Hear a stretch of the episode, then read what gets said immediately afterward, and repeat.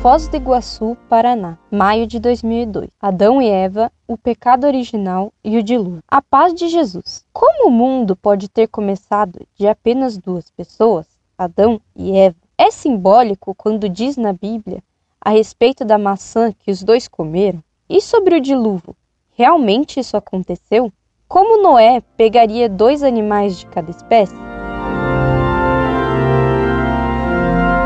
Salve Maria! É lógico que a humanidade começou apenas com duas pessoas, Adão e Eva. Nem era preciso mais. Deus fez assim para que todos nós compreendêssemos que somos todos irmãos, já que descendemos todos de um único casal inicial. Aliás, o monogenismo, doutrina que afirma que todos os homens descendem de um só casal, é dogma da Igreja. Quem ensinar ou crer que os homens descendem de vários casais, o poligenismo, está condenado, Pio XII condenou essa doutrina do poligenismo na encíclica Humani Generis. Se o poligenismo fosse verdadeiro, os homens não seriam todos irmãos. Pela doutrina católica do monogenismo, todas as raças descendem de Adão e Eva e por isso o racismo é condenável. São os racistas que defendem o poligenismo. Daí é que nasceu o nazismo, doutrina criminosa que assassinou milhões de pessoas por motivo de raça. O fruto proibido por Deus não foi uma maçã. A palavra maçã em latim se diz mala. Ora, mala em latim quer dizer também males. Daí o povinho ignorante pensou que o que trouxe todos os males, mala, para o mundo, teria sido a maçã, mala.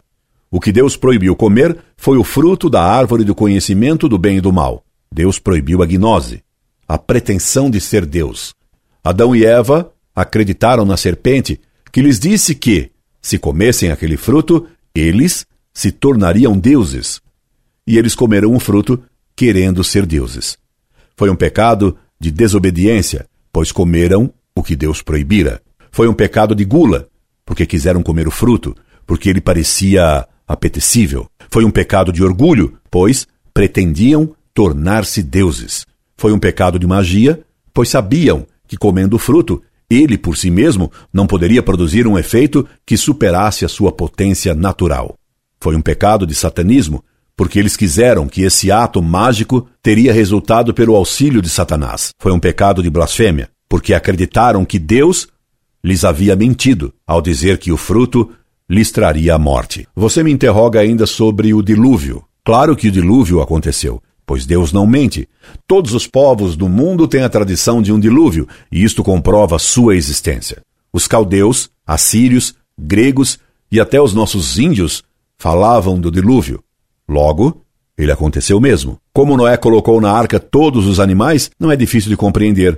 Se se sabe que Deus é onipotente, mas há quem interprete dizendo que o dilúvio foi universal, porque inundou toda a terra habitada então pelos homens, e que Noé salvou os animais daquela região. De qualquer modo, nada é impossível para Deus. Incorde Jesus Semper, Orlando Fedeli.